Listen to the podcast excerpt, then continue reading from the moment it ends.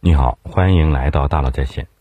最近呢，有不少朋友问我这样的问题：未来是应该做线上还是线下呢？电商和直播谁会更好？听说阿里的份额有所下降，拼多多、抖音和快手逐渐增加，你怎么看？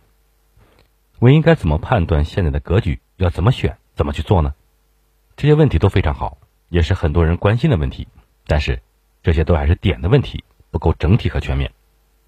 为了讲清楚这件事情呢，我之前呢还专门画过一张图，希望呢能帮你更清楚的看到全貌。在这张图上呢有两股力量，一股是在线化的力量，是从左到右的力量，从线下到电商到直播；一股是体验化的力量，是从上往下的力量，从搜索到内容到社交。要怎么判断？怎么选？怎么做？我们现在看清楚，才能更好的去做决定。这样呢，可能才不会迷迷糊糊。先想清楚大势，再躬身入局。我们一点一点来讲。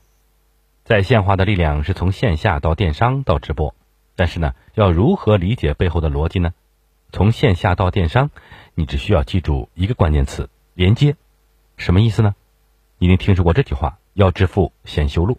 可是为什么要修路呢？修路的本质就是连接。就是把那些原来偏远的生产单元都连接到交易网络中，这样呢可以促进贸易共同繁荣。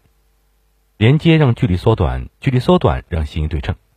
没有什么东西是你知道而我不知道的，也没有什么技术是你能用而我不能用的。从线下到电商，互联网把大家连在一起，因此在交易时也提高了传递价值的效率。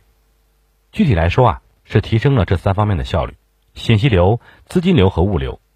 在线下，原来你要去商场买衣服，你走进门店摸一摸面料挺舒服的，看一看价格觉得也挺合适，这些都是信息流。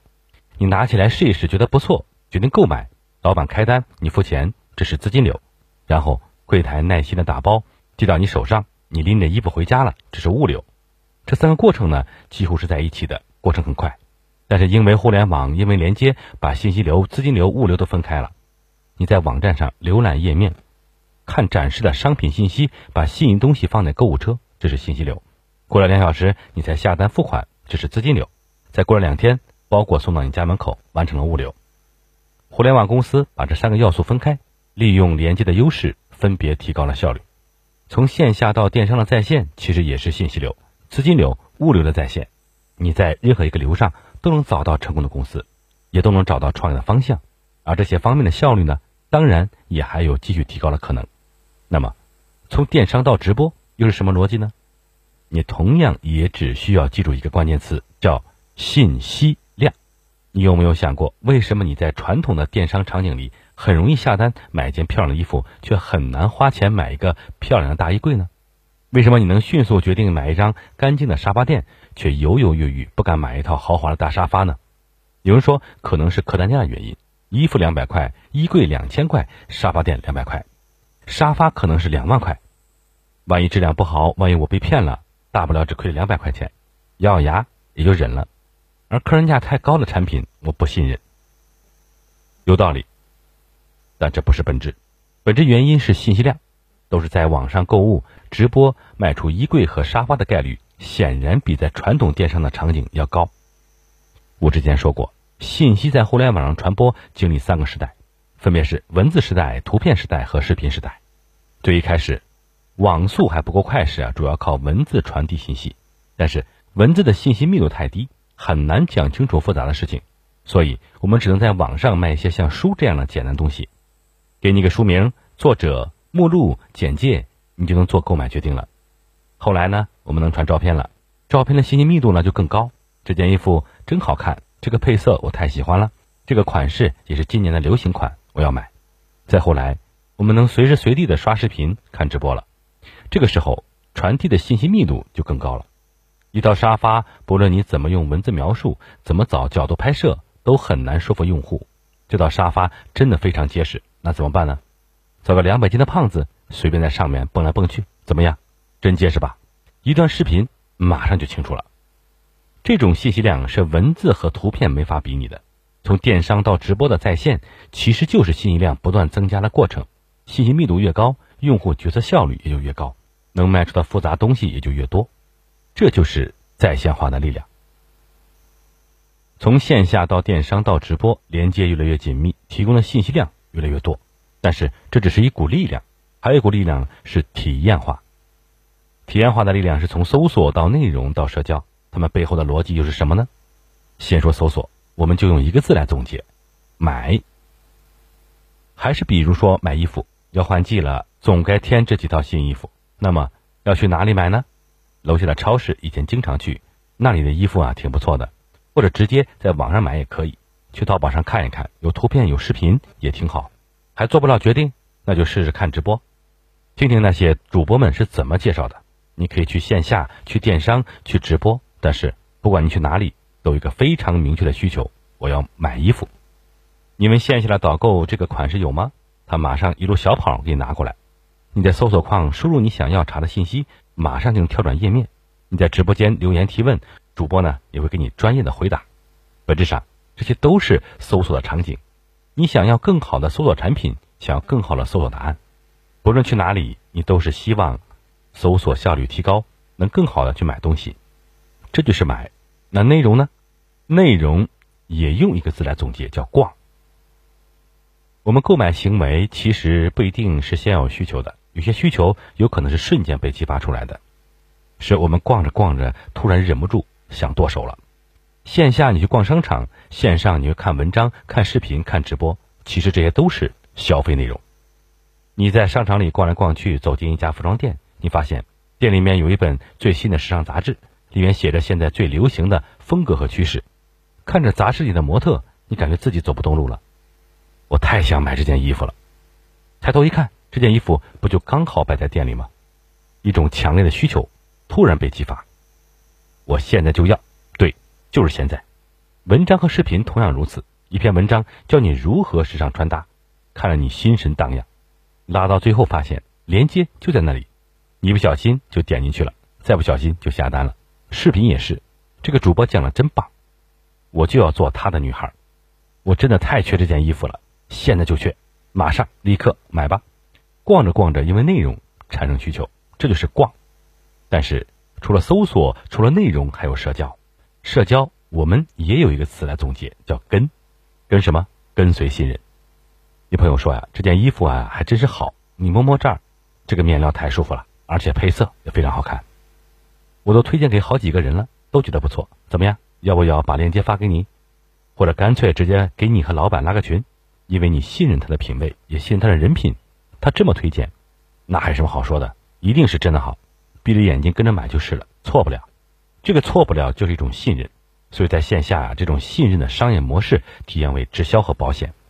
我不会骗你，我还能服务好你，相信我，没错。而在社交电商。可能就是我们非常熟悉的拼团，大家一起来砍一刀，而直播呢，也会变成社交直播。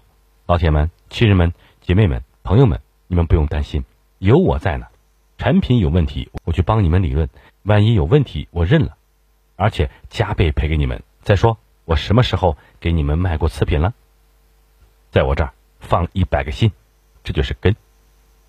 所以，搜索一个字是买，买完就走；内容也一个字逛。喜欢就买，社交也是一个字根，你卖我买，搜索内容社交是不同的体验，不同的体验也有着不同的商业模式，这样呢也都有成功的人，谁能给用户最好的体验，谁就能获得更多的机会，这是体验化的力量。如何提高体验化的能力呢？现在呢你已经看得很清楚，在线化力量和体验化力量这两股力量，它们分别是从线上到电商到直播，从搜索到内容到社交，那么。我们要如何提高自己这两方面的能力，躬身入局呢？其实啊，也有很多人问我这样的问题。我举两个可能最常被问到的例子，和你分享自己的一些思考，也希望呢能给你到一些启发，提高在线化的能力。我经常被问到，我想做直播，我该怎么办？提高体验化的能力呢？我经常被问到，我想做内容怎么办？那一个一个说吧。关于直播呢，我自己也想尝试，摄像头怎么弄？灯光怎么调？绿幕的作用是什么？硬件的部分呢？网上也有不少教程，大家都能找到。而关于直播，可能很多人关心的还是带货，还是商业化的部分。我给过很多人这个建议，也多次提到过，可以用逆序建立品牌的方式来做。品牌是一个容器，里面装着用户的了解、信任和偏好。建立了解需要投入金钱，投入广告需要资金支持；建立信任呢，需要投入时间，日久才能见人心；建立偏好呢，需要投入情感，用真情来换取真心。了解、信任、偏好，从左到右越来越难。但是如果做直播，却可以逆序建立品牌。直播的时候呢，用户喜欢你的真实，喜欢你的性格，或者没有原因，就是单纯的喜欢你，都会对你产生偏好。这种偏好，久而久之会形成对你的信任。最终，你可以拿着用户的偏好和信任和品牌合作，帮助他们来获得了解。可是有一件事情，你必须永远放在心里：直播更多是站在用户那一端，而不是站在品牌那一端。不要辜负他们的偏好和信任。用生命选品，不好的东西就不要上。售价要最低，卖给自家用户的不能收费比别人贵，无条件退货。如果出问题，把风险都吃进自己肚子里，这些都已经是直播带货的基本功。不过，越基本的东西呢，越是不能忘。那么，如何做好内容呢？我也把自己的经验呢分享给你。第一，今年要日更。我自己决定做节目的时候呢，就做了一个决定，日更。为什么呢？这是一种决心，也是一种职业精神。有人说。我的节目今天想写就写，视频呢明天想拍再拍，行不行？如果是个人喜好，当然可以；但是如果是一项工作，甚至是一份事业，最好不要这样。你看看那些博主、那些主播，没有一个敢停的，因为一旦停下来，用户可能就走了。做内容保证更新的频率，其实也是提供了一种确定性，用日更换取用户的认知和习惯。第二是保证高质量。有的人曾经说呀，内容是不是也可以随便做做？因为现在信息太多，内容太杂，根本看不过来，而且可能七天十天之后呢，用户就忘记了。这些现象呢，可能都是真的，但是这不应该是做不好内容的借口。相反，高质量的内容才能获得用户的信任，用户会留下印象，原来他还是认真做的，那我就继续看看吧，这样他才愿意奢侈的给你时间。因此。为了好的内容，专门建一个内容团队，或者不断死磕自己，都是必要的。内容，某种程度上来说，就是要有一种大炮轰蚊子、杀鸡用牛刀的架势。只有这样，才能保证有高质量的内容。第三，长期主义的精神，这一点呢非常好理解。时间的朋友，时间的朋友，有时候不是时间抛弃了我们，而是我们抛弃了时间。做过内容的人都知道，这是门手艺，需要慢慢的练。也需要心力慢慢的磨，公众号又改版了，视频号又有新玩法了，其他平台又有新的措施了。我认为这都不重要，因为所有的改版玩法和措施，我相信最终都是鼓励那些愿意长期做内容的人。如果有长期主义精神，那么所有的变化就都是利好。好，我们来小结一下。最后啊，回到一开始的问题，未来要怎么判断、怎么选、怎么做呢？在线化的力量，从左到右。体验化的力量从上往下，在这张拼图上，每一个格都有成功的人，也都拥有着很多机会。只是看清全局之后，你决定进入哪一格？想清楚大事，想清楚之后呢，你再躬身入局。好，感谢您的收听，咱们明天见。